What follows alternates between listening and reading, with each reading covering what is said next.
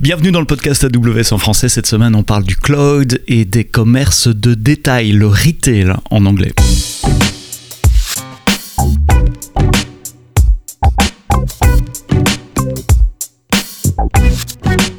Bonjour et bienvenue dans le podcast AWS en français. Merci de nous retrouver, d'être plus nombreux euh, de semaine en semaine, à vous abonner, à nous écouter dans les euh, différentes plateformes, que ce soit euh, Spotify, Deezer, Apple Podcast, Google Podcast et, tous les autres. Merci de continuer de nous laisser vos commentaires, vos petits pouces vers le haut, les 5 étoiles, parce que c'est ça qui titille les algorithmes de recherche et les algorithmes de personnalisation. On va en parler d'ailleurs tout à l'heure de personnalisation.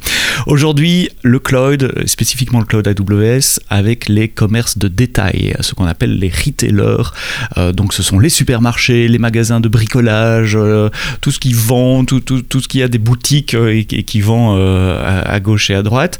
Et on va parler notamment des technologies développées par Amazon en interne puisqu'Amazon est un retailer aussi euh, à la base, et comment ces technologies peuvent euh, bénéficier euh, ces, ces, ces, commerces de, de, retail. Et pour en parler, j'ai Bastien Leblanc avec moi, qui est solution architect spécialisé dans le monde du retail. On enregistre ce podcast à Londres, où je suis pour le, le, summit de Londres qui a eu lieu fin avril. On s'est croisés dans un couloir, Bastien et moi, et on s'est dit, tiens, c'est intéressant ça, est-ce que tu pourrais en, parler un, un, tout petit peu dans le podcast? Donc Bastien, merci d'être là.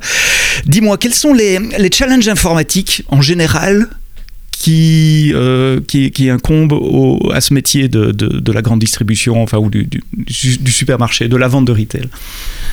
Alors, je, crois que les, les, les, grands domaines ou les grandes complexités qu'apporte le, le retail, c'est surtout sur la partie scalabilité et agilité du business et aussi la façon de, euh, de déploiement à l'international. Donc scalabilité, c'est la possibilité de passer à l'échelle, de pouvoir euh, tantôt avoir 10 euh, 000 clients à la minute Et, puis, la nuit plus rien.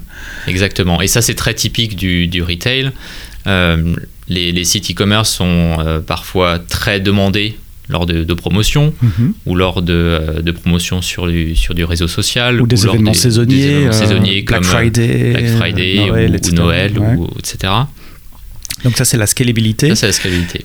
Mais euh, là, tu parles de retail euh, online. C'est la même chose dans les retail physiques, là où, où, je dois aller dans un magasin entre quatre murs, etc. Il y a aussi ce, challenge de scalabilité. Oui. Pour les mêmes raisons. Il y a exactement pour les mêmes raisons. Euh, dans les magasins, on a de la saisonnalité et l'informatique de gestion des stocks, de gestion des commandes, de gestion des caisses doit être capable de suivre. Exactement, doit être capable de suivre de la même façon à, l'échelle. Mm-hmm. Et c'est là où le, cloud est très intéressant pour s'adapter sans devoir euh, provisionner trop de, de capacités informatiques pour toute le... Ouais, tu as dit scalabilité, passage à l'échelle, et puis tu as parlé des caisses, et ça, ça, ça, fait le lien sur le deuxième, euh, la, disponibilité aussi. Il ne faut pas que le système tombe en panne Absolument. pendant un, temps donné, ni online, ni en physique c'est critique pour un, magasin en ligne mhm. d'être disponible en permanence. Et je dirais même encore plus lors d'un événement comme Black Friday. Il doit être disponible parce que les clients s'attendent à ce que soit disponible. Ou euh, quand on achète quelque chose euh, en ligne, c'est très important pour, pour, la, pour la marque.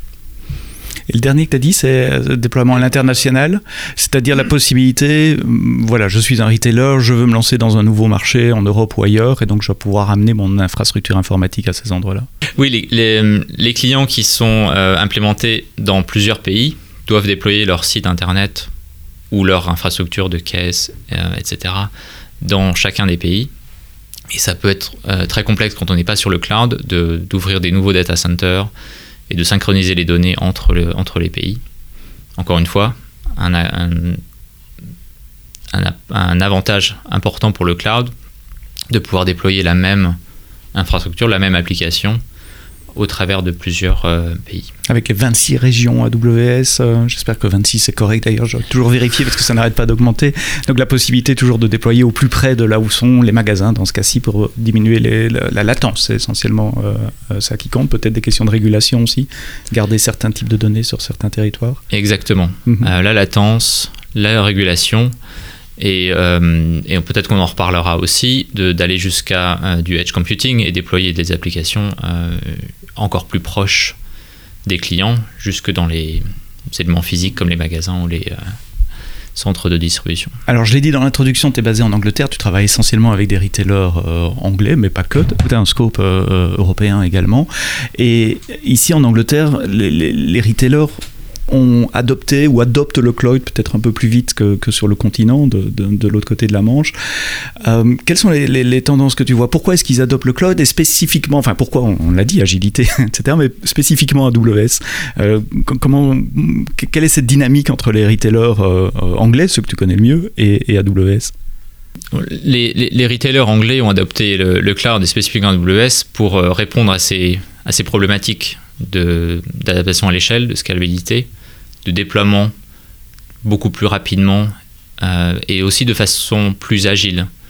Et ce qui a été spécifiquement dans les dernières années, où on a vécu la crise de Covid mhm.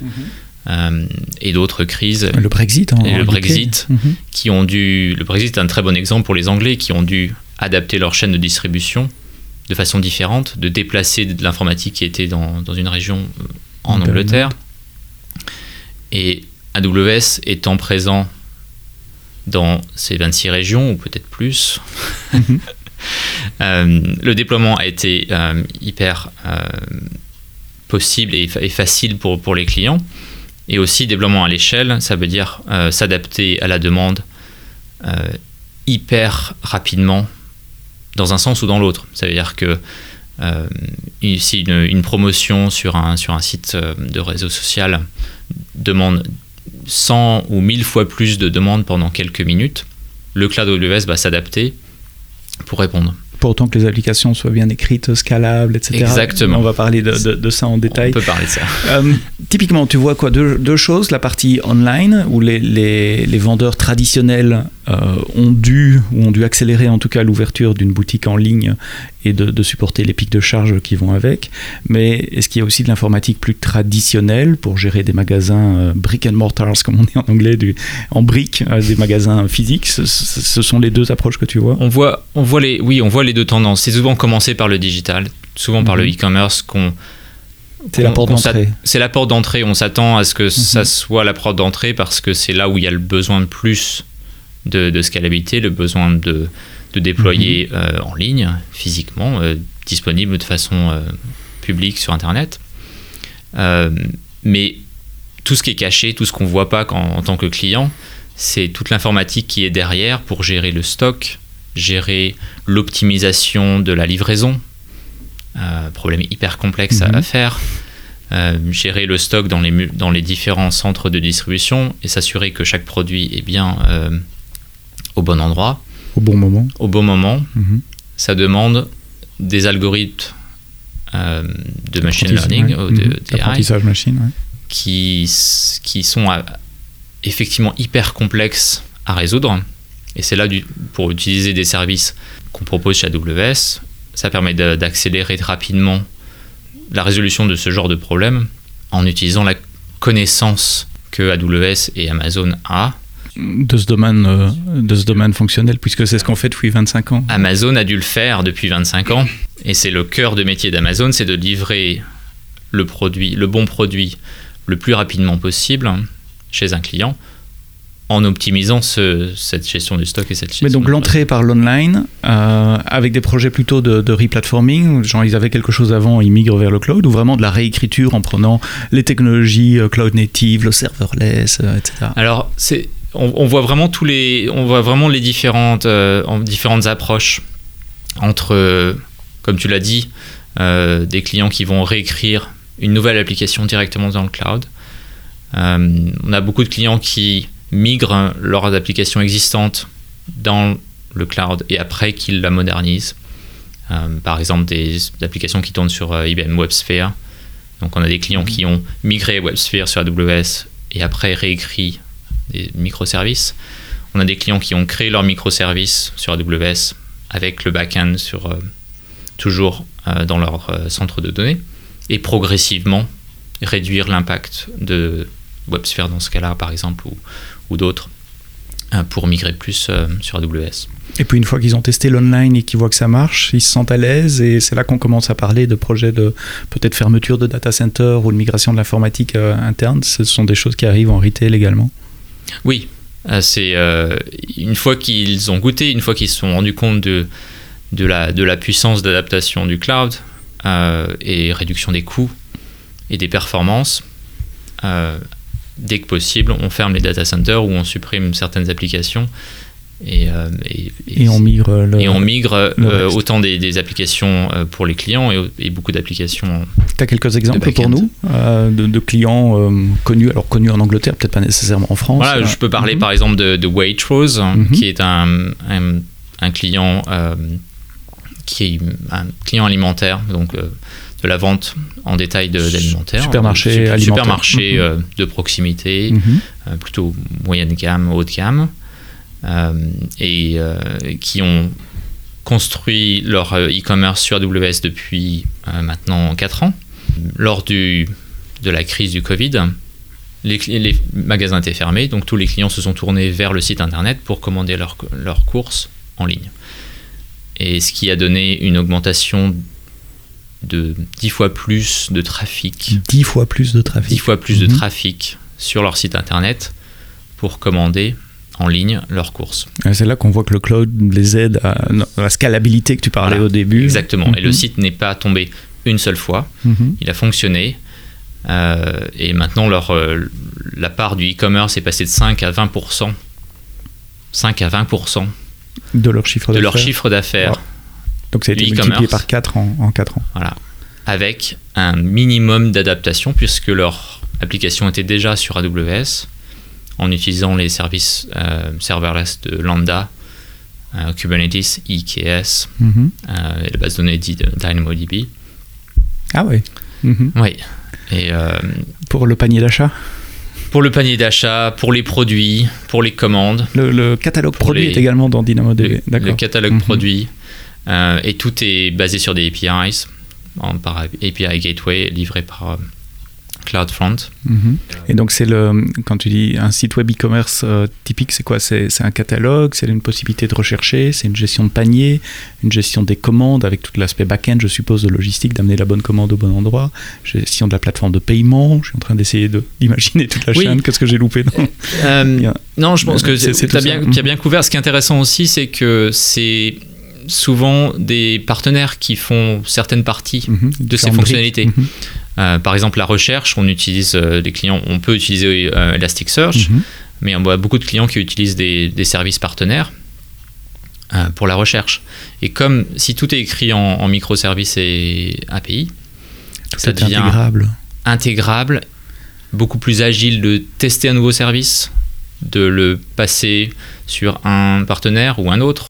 Et, c'est ce qui fait, c'est ce qui fait toute l'agilité d'un site e-commerce, c'est de, de pouvoir tester des nouvelles euh, fonctionnalités, des nouveaux, euh, des nouveaux partenaires pour la recommandation aussi, par exemple, puisque maintenant euh, les clients s'attendent à ce que par défaut un site soit hyper personnalisé sur soi-même parce qu'on nous connaît, parce qu'on connaît nos commandes, on connaît notre, notre historique d'achat, notre historique d'achat, notre historique de clics dans les dernières minutes ou dans les derniers mois. Donc on s'attend à ce que le site soit. On a pris des mauvaises habitudes avec Netflix et, et Amazon et, et en tant que client, on, s'attend à ce que tous les autres sites web, euh, sites web, fassent la même chose. On va parler des use cases peu plus en détail, euh, data, IML, euh, et puis d'autres qui sont peut-être un peu plus surprenants également. Mais avant ça, j'ai une question un peu bateau, parce que quand je parle retail, quand je parle cloud avec des retailers en, France, souvent on me dit oui, mais.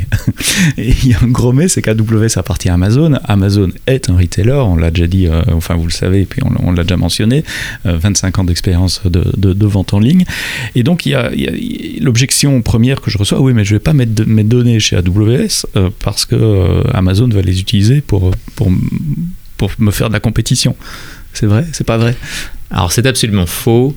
Amazon n'a absolument pas accès aux données de clients AWS. AWS non plus d'ailleurs. AWS n'a pas accès. Mhm. On instaure une barrière très forte entre les données de nos clients tous nos clients sont traités de la même façon. Amazon.com est un, est un client comme un autre. Il se trouve que c'est un de nos grands clients, très exigeant aussi, mais c'est très important de séparer de façon très forte les données de nos clients, parce que la sécurité est numéro un pour, euh, pour nous, et il serait simplement impensable, suicidaire, suicidaire qu'on partage les données d'un client vers un autre. Donc il y a des barrières très fortes, euh, à la fois au niveau technique et au niveau réglementaire procédural, qui fait que les, les, les employés d'AWS n'ont pas accès aux données euh, des clients. Et comme tu l'as dit, Amazon.com, c'est un client. On ne va pas aller pomper les données d'un client pour les donner euh, à, un autre, même si on a des relations très fortes. C'est exactement ça. Des barrières techniques, chiffrement, mhm. séparation physique et, et logicielle et barrières légales. En fait, notre business est construit sur la confiance. Et, si, si on si on casse la confiance de, de, nos clients, ben on peut mettre la clé sous la porte à, la fois Amazon Retail et à la fois euh, AWS. Donc pas d'utilisation des données de n'importe quel client AWS vers n'importe quelle entité d'Amazon, y compris AWS elle-même, avec des, restrictions euh, techniques. Et puis, il y a aussi ces, barrières plus psychologiques, peut-être. Euh, on peut en toucher un mot très rapidement. C'est ceux qui disent oui, mais Amazon, c'est quand même un compétiteur. Je ne vais pas aller mettre dans les mêmes outils informatiques que mon compétiteur. Je ne sais pas si tu as cette objection-là de temps en temps et comment tu y réponds. Oh oui, on, entend souvent cette, cette objection et je, je, vois ça vraiment comme une situation gagnante-gagnante. Et, et on voit ça avec beaucoup de clients en Angleterre et, et en Europe, comme Decathlon par exemple. Euh, une situation gagnante-gagnante comme un partenariat, plutôt que d'être euh, euh, compétiteur, de partenariat pour l'innovation, apprendre et utiliser l'innovation d'un autre de Amazon sur AWS, l'économie d'échelle, et réinvestir dans une plateforme encore plus adaptée dans les besoins retail. Le partenariat aussi va au-delà de l'informatique, dans, les, dans les magasins, dans les devices Alexa, euh, et tous les autres services Amazon, nos clients retail sont souvent aussi partenaires de Amazon.com où, euh, où on, des, euh, on peut faire ses courses par exemple sur Amazon.com. Pour acheter chez un retailer Pour acheter autre. chez un retailer autre. En France, c'est Monoprix par exemple. Exactement. En, Angleterre, Morrison's. En France, Monoprix. On peut faire ses courses Monoprix sur Amazon. Et encore une fois, c'est une situation gagnante-gagnante les deux bénéficient de la marque, de la euh, bonne image de marque, je dirais, et de la connaissance de la partie livraison d'Amazon, d'Amazon Prime. Et Monoprix, c'est sa connaissance des produits et de, et de la marque reconnue mhm. euh, en France. Oui, on leur apporte le trafic euh, qu'il y a sur Amazon et eux nous apportent le catalogue de produits euh, Monoprix et la chaîne logistique d'approvisionnement de produits frais notamment, ce qui n'est pas du tout le même métier que pour les autres produits. Il y a pas mal d'innovations qu'Amazon a fait, et qui, au fil du temps, sont arrivés comme des produits AWS. Et on a parlé de DynamoDB avant. DynamoDB a été conçu à l'origine pour gérer le panier d'achat euh, du, retailer. Et puis plus tard, c'est devenu une base de données euh, en, service que tout un chacun peut, utiliser.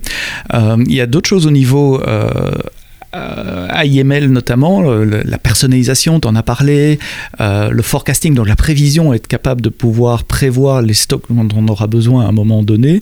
Est-ce que ce sont des technologies? Est-ce que les, retailers plus traditionnels, qui sont pas nés dans le cloud comme Amazon, ou qui sont pas nés online, euh, commencent à utiliser ces technologies, là aussi, des technologies autour de, la data, de l'analytics, de l'apprentissage machine?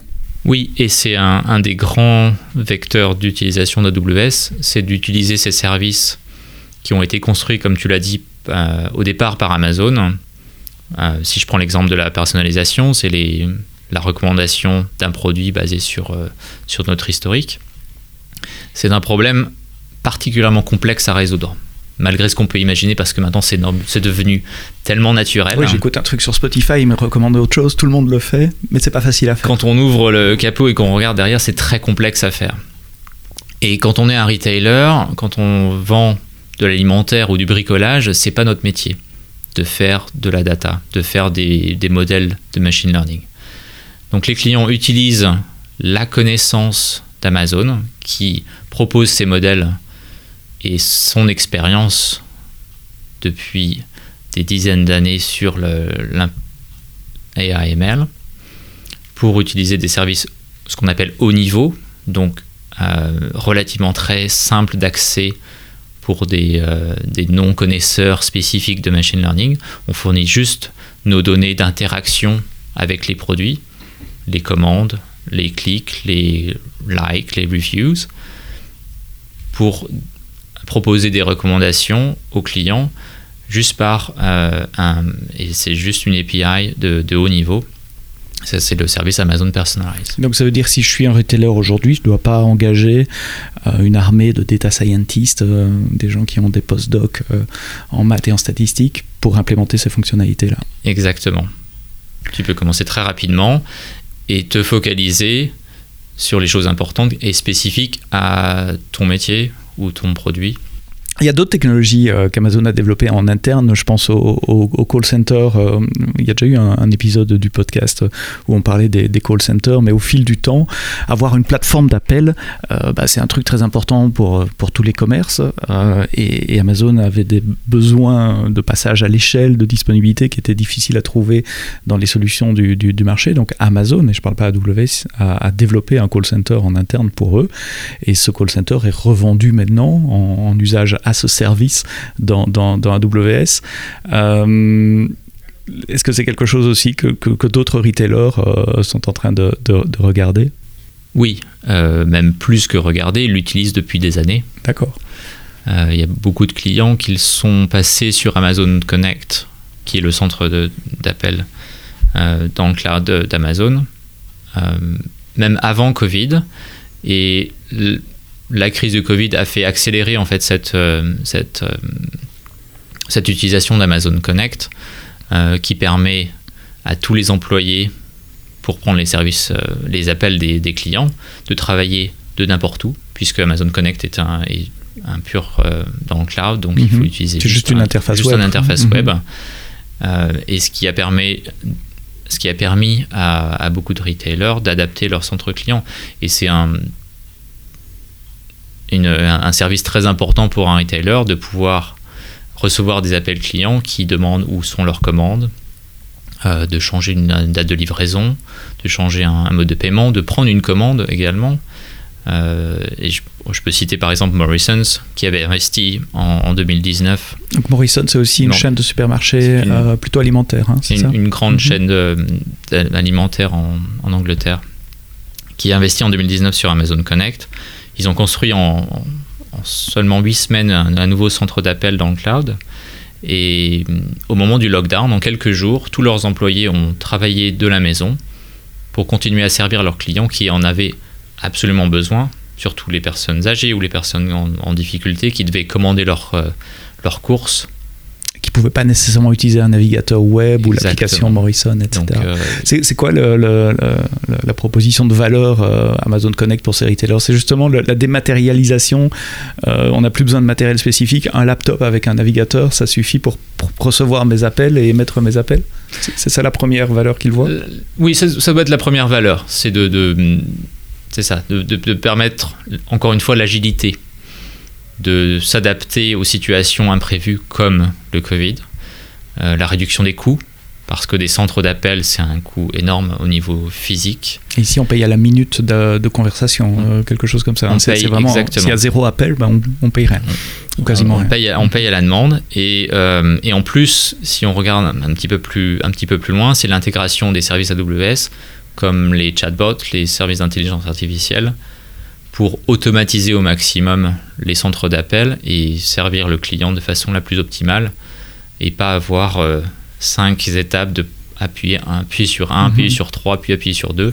Le client est reconnu par son téléphone. On peut même reconnaître sa demande vocale ou reconnaître son numéro de téléphone et reconnaître qu'il a une commande en ligne. En anglais, en tout cas. En anglais, en tout cas, effectivement. C'est le point souvent qui revient quand j'en parlais des clients français. Oui, mais le français n'est pas supporté au même niveau que l'anglais. On parle d'Amazon Connect comme un, comme un, centre d'appel, mais si j'avais le, product marketing ou le product manager à côté de moi, il me taperait sur les doigts, parce que c'est pas uniquement un centre d'appel, c'est omnicanal, donc c'est aussi bien du chat dans l'application, avec une API pour intégrer des chats dans, dans vos applications à vous, euh, que du téléphone. Enfin, euh, voilà, il y a même du SMS, il y a, il y a plusieurs canaux. J'ai fait une vidéo qui vous montre comment démarrer avec Amazon Connect et établir votre contact center. C'est vraiment en 10 minutes, vous recevez un numéro de téléphone, vous définissez votre flux, justement le taper 1, taper 2 dont, tu parlais, et puis qui te connecte avec, avec une vraie personne qui décroche de l'autre côté. Enfin, si vous décrochez, c'est assez impressionnant de voir la, vitesse à laquelle on peut déployer un, contact center euh, dans, le cloud.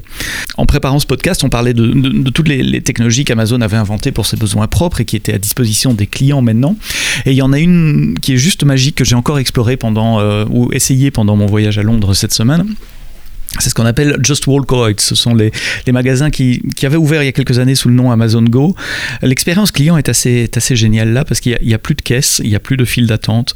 On rentre, on scanne un QR code qui est sur son application Amazon.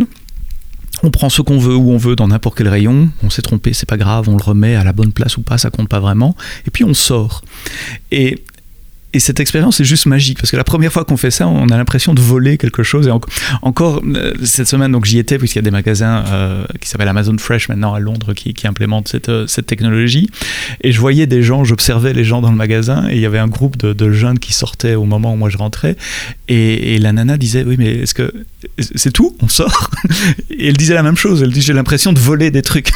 on est tellement conditionné de passer à la caisse. Il y a un aspect magique dans cette technologie. Qu'est-ce que les retailers peuvent tirer de cette technologie et comment ça marche? Je sais, ces deux questions, je ne devrais pas poser deux questions. Commençons par une. Comment ça marche? Euh, Comment ça marche? C'est principalement par des caméras et quelques euh, détecteurs mhm. sur les capteurs, sur les, euh, sur les étagères. Mais c'est principalement du computer vision. Donc, donc, les caméras vont me surveiller dans le magasin, vont regarder ce que je prends. Les caméras surveillent. reconnaître ce que je prends. Exactement, elles vont surveiller tes mains, et, reconnaître que, que, tu vas prendre un certain produit, reconnaître quel est le produit et le l'associer à ta session entre guillemets. Donc exactement comme une session, exactement comme une session en ligne. Et là, on en mhm. revient aussi au, à, la, à, la, presque la fusion entre le en ligne et le, mhm. physique. C'est une, session dans un magasin. On est une personne et, euh, et à la fin, en sortant, on sait déjà exactement tout ce que tu as pris ou reposé. Euh, par, ces, par ces caméras et ces modèles DAML, encore une fois, très, très poussés. Oui, énormément d'apprentissage machine là derrière pour reconnaître euh, les produits qu'on a pris, qu'on a remis. J'ai déjà essayé des trucs, hein, passer à un collègue qui était avec moi, voir qui va être facturé. Est-ce que c'est celui qui sort avec le produit? Non, c'est celui qui l'a pris. Qui... Ça, ça, a pris, ça, ça, a demandé à Amazon euh, de nombreuses années pour mhm. arriver à cette, à cette technologie.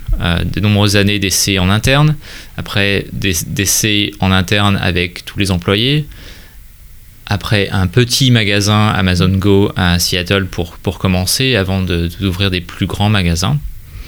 Et, euh, et en fait, maintenant, on est arrivé à pouvoir revendre ce service en marque blanche, avec ce nom, comme tu l'as dit, Just Walk Out. Et, euh, et Ça veut dire que si je suis un retailer, je peux ouvrir une boutique aujourd'hui qui utilise exactement cette technologie-là, acheter la technologie à Amazon, euh, l'installer dans mon magasin et offrir ça à mes clients. C'est ça ce que tu veux dire par marque blanche? C'est exactement ce que je veux dire et j'ai un exemple. On a un exemple maintenant à Londres, le premier magasin Sainsbury's, qui est un autre euh, grand groupe alimentaire. Mhm. C'est en Angleterre. Supermarché alimentaire. Supermarché de proximité et mhm. grand. Euh, ont ouvert leur premier magasin dans le centre de Londres. Je t'invite à aller le, mhm. visiter. Euh, essayer de faire ça aujourd'hui, qui utilise la technologie Amazon Just Walk Out, mais en marque blanche.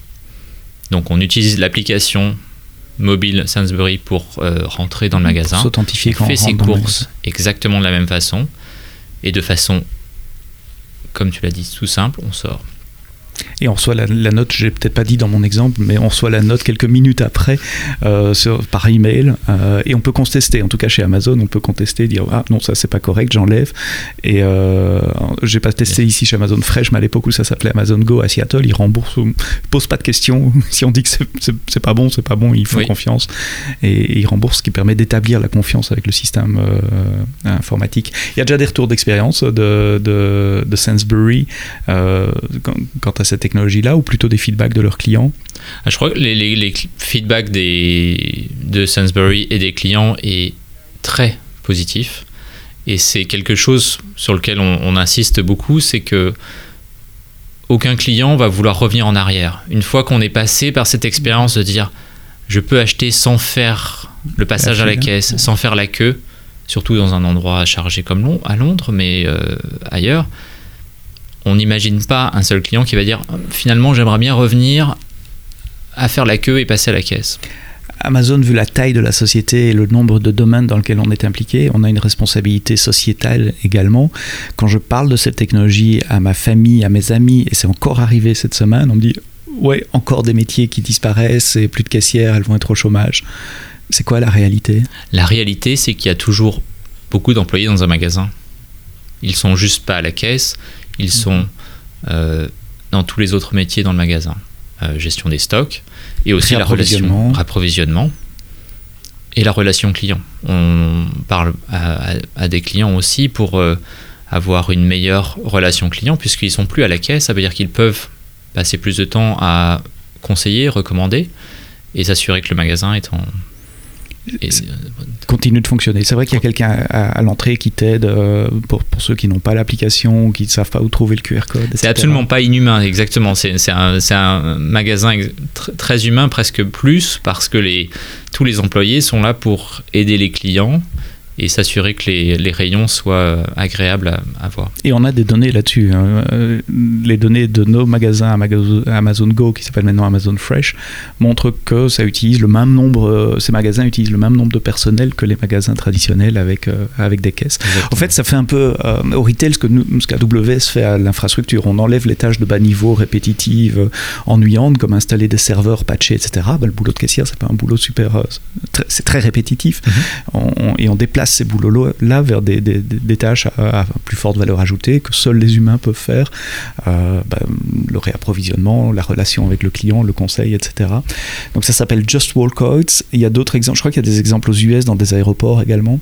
Oui, il y a un exemple euh, d'un client qui s'appelle W. Smith, qui sont des, magasins dans les aéroports. En fait, c'est plutôt des librairies, des magazines, euh, des, Exactement. Des livres. Le, le, le, classique commerce dans un aéroport, mhm. librairie, sandwich, la bouteille d'eau et l'oreiller pour euh, mhm. dormir dans l'avion, qui a ouvert son premier magasin Just Walk Out euh, à New York, où on peut rentrer avec sa carte bleue, on scanne la carte bleue à l'entrée, on prend ce qu'on veut et on court prendre son avion incroyable. Sans, Excellent. Enfin, oui, l'aéroport, c'est le use case excellent pour ça, parce que c'est l'endroit où on n'a pas envie de faire euh, la queue, surtout quand, euh, quand, quand, on est un peu en retard.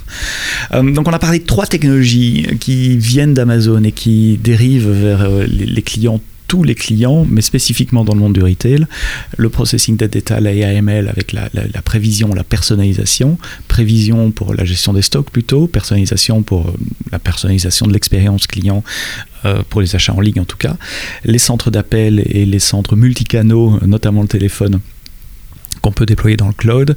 Et puis vraiment spécifique au retailer plutôt, la technologie euh, Just Walk Code, donc une technologie basée sur euh, l'intelligence artificielle qui mhm. permet de détecter automatiquement ce que vous prenez dans un magasin et vous permet de sortir sans passer par la caisse. On vous envoie la note automatiquement. ça permet aussi, j'avais lu un article qui disait que ça permet de diminuer le vol dans les magasins, puisque par définition on ne peut plus euh, voler et il y a un pourcentage, je ne sais plus lequel il est, de, coûts liés au vol dans les magasins, quelques, pourcentages, quelques pourcents du chiffre d'affaires qui disparaît. Il y a plus exactement. Et parce que il y a beaucoup de clients ont, fait depuis longtemps des, du scan. On peut scanner personnellement et c'est mhm. et j'ai eu souvent la, réflexion dit bah, c'est pas la peine puisqu'on a déjà ces, ces scanettes euh, pour, mhm. euh, pour les clients. En réalité, ces scanettes apportent beaucoup de, de vols plus ou moins intentionnels. Des fois, c'est juste l'enfant qui va mettre dans le caddie euh, parce qu'il a envie de ses bonbons. alors que là, bah, c'est c'est automatique, c'est pris en compte par l'informatique et donc ça réduit effectivement énormément la, fraude. Quel est le futur? J'aime bien terminer les épisodes du podcast avec cette question, euh, puisque bah, là on parle un peu de, futur, même, même si c'est mhm. déjà présent, c'est un peu science-fiction quand on en parle jusqu'au moment où on l'a essayé et on y prend goût. Mais, mais, quelles sont les autres tendances que tu vois dans le futur, dans le monde du retail? Et ah. retail et cloud évidemment. Ouais, dans, dans, le monde du retail, je vois principalement deux grandes tendances. Euh, dans les centres de distribution, euh, l'ajout de, robotique et le déploiement de, robots dans les centres de distribution. donc ça c'est pour préparer les commandes, c'est plutôt pour C'est pour préparer les commandes, c'est pour encore une fois, c'est aider l'humain. Ça ne veut pas dire qu'on n'a plus d'humain dans les Mhm. centres de distribution. Ça veut dire qu'on on automatise les tâches qui sont rébarbatives à l'humain pour optimiser les coûts et optimiser les centres de distribution. L'autre tendance. comment le cloud aide avec la, la robotique? Parce que la robotique, c'est très euh, local par définition. C'est physique, ça doit être dans un, dans un fulfillment center. Donc, quel est le lien avec le cloud Donc le lien avec le cloud, il est sur la partie euh, développement. C'est-à-dire qu'on développe une fois et qu'on peut déployer cette application dans chacun des robots. Sur la surveillance de ces robots, sur l'apprentissage, puisque les robots sont basés sur des, des algorithmes de machine learning qui ont besoin de- d'énormément de calculs pour être euh, construits, adaptés.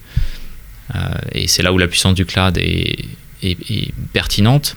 D'accord, donc le, le monitoring des chaînes, la- le, le développement, le travail de préparation en amont pour euh, apprendre, en avec des gros guillemets, aux, aux robots à, à- à faire des tâches. Donc premier aspect d'investissement vers le futur, Oui. l'automatisation des chaînes de production, la robotique, c'est quelque chose qu'on voit déjà aussi, ça vient aussi d'Amazon, ça, ça fait Exactement. plusieurs années qu'Amazon utilise quand des robots, quand tu dis euh, que c'est le futur, c'est euh, le présent pour euh, pour et pas certains. pas du tout que Amazon. Euh, par exemple, Ocado en Angleterre.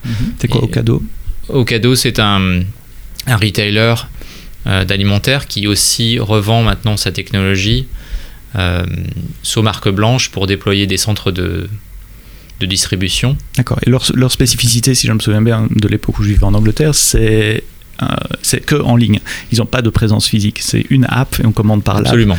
Et donc leur technologie de, de fulfillment center, de logistique, est vendue maintenant à, à d'autres.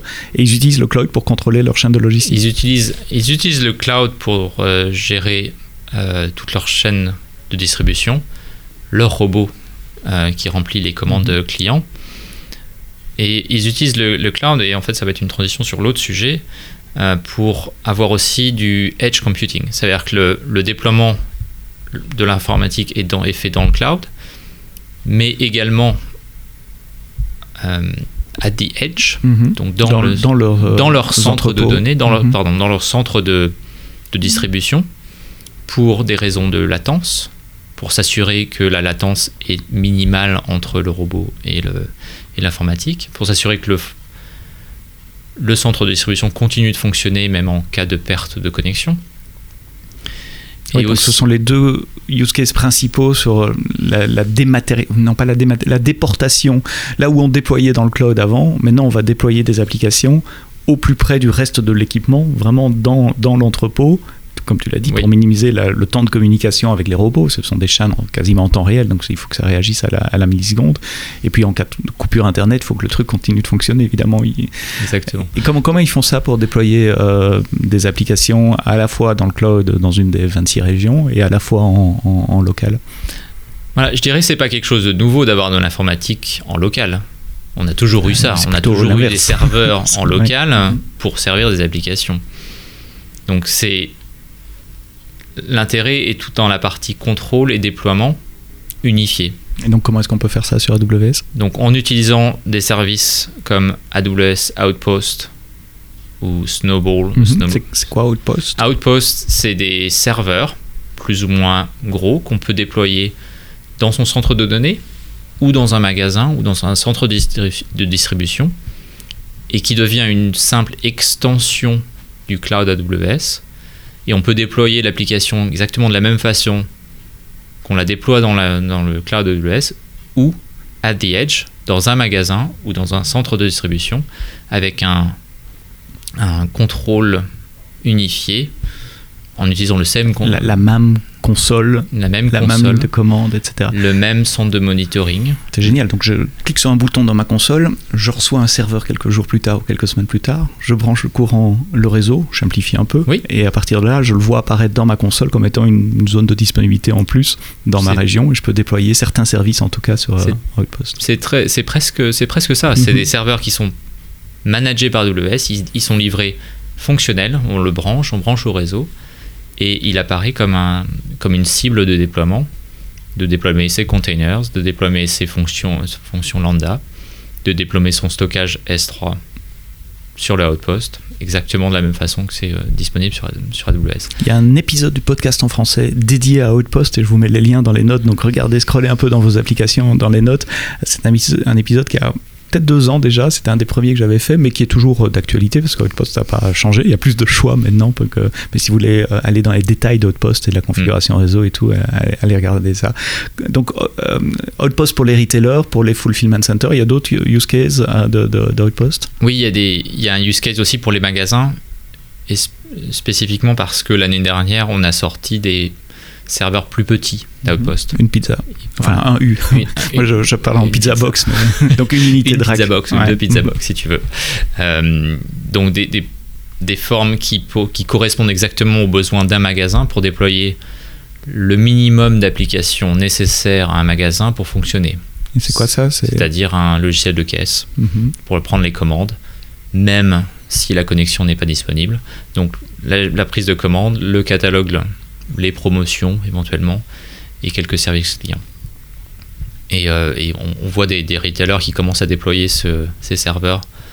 Ce qui permettrait à un magasin de continuer à fonctionner avec des applications cloud, sauf qu'elles ne sont pas déployées dans le cloud, elles sont déployées sur du matériel dans le magasin. Et donc ça permet d'imaginer une plus grande agilité pour ouvrir ou fermer un magasin. Ça devient au niveau IT simplement un une nouvelle cible de déploiement. Mhm. Ou par exemple, on, a des clients qui, pensent utiliser ça pour des euh, magasins temporaires pendant un festival, par exemple, qui va être ouvert pendant une journée ou deux. On peut déployer ce service pendant une journée ou deux de façon euh, exactement de la même façon que c'est déjà disponible sur sans changer ni les procédures de contrôle de contrôle d'accès de sécurité ni les procédures de déploiement. C'est le même Terraform c'est le même CloudFormation peu importe ce que vous utilisez la même console la même ligne de commande les mêmes API c'est juste le matériel qui est qui est, qui est déplacé.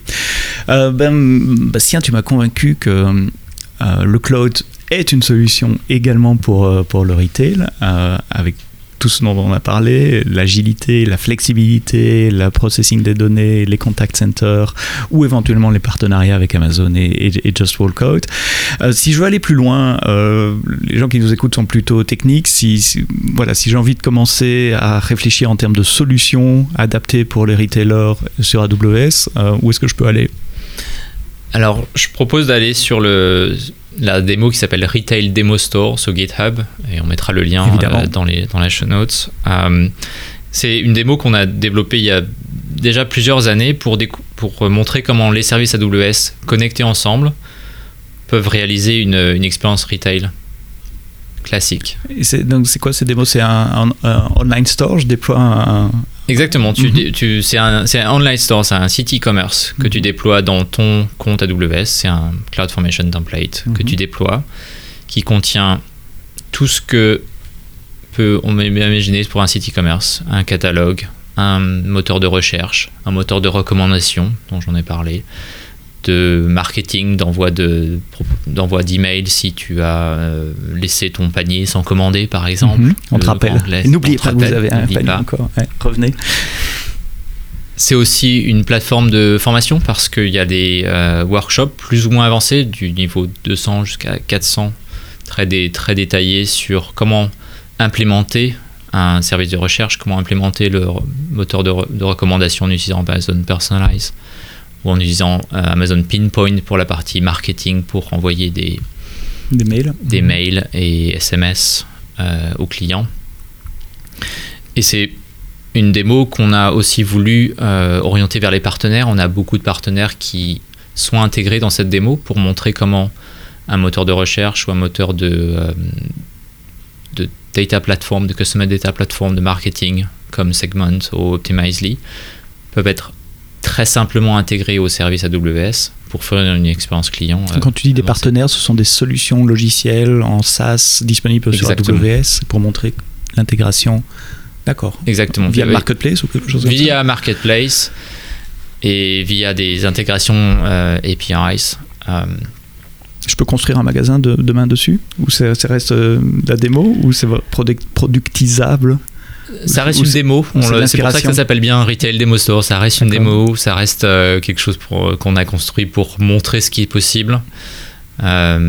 pour construire un store, il faut aller sur les services AWS Solutions ou parler aux partenaires. les partenaires consulting qui peuvent. Partenaires consulting ou partenaires qui fournissent des services de headless commerce, mhm. comme Commerce Tools, qui fournissent ces microservices. En marque blanche En marque blanche, qui fournissent les, le, panier, la gestion des commandes, la gestion de la promotion. Et on a juste à ajouter notre front-end, notre spécificité sur notre, notre marque pour servir un, un, site e-commerce euh, en, littéralement quelques semaines. On a vraiment des exemples où les, clients ont créé un, un nouveau site internet e-commerce en moins de 10 semaines en utilisant ces services headless et en créant juste le front-end sur, sur AWS. En créant oui, les pages web et les, ou, les applications mobiles ou, ou, les deux. comment le cloud peut aider le monde du retail? Et comment le, monde du retail peut tirer parti des, des, infrastructures cloud pour répondre aux exigences d'aujourd'hui, la scalabilité, l'agilité, le déploiement à l'international, si j'ai bien euh, retenu les trois points que tu avais au début. Bastien Leblanc, spécialiste euh, solution architect pour le commerce de détail, le retail comme on dit en anglais. Merci euh, d'avoir répondu aux questions. Merci d'avoir écouté ce podcast jusqu'au bout. Rendez-vous au prochain épisode, vendredi prochain. On parlera des nouveautés des deux dernières semaines dans le monde du cloud et d'AWS. Merci d'avoir écouté. Rendez-vous vendredi prochain. Et d'ici là, quoi que vous codiez, codez-le bien.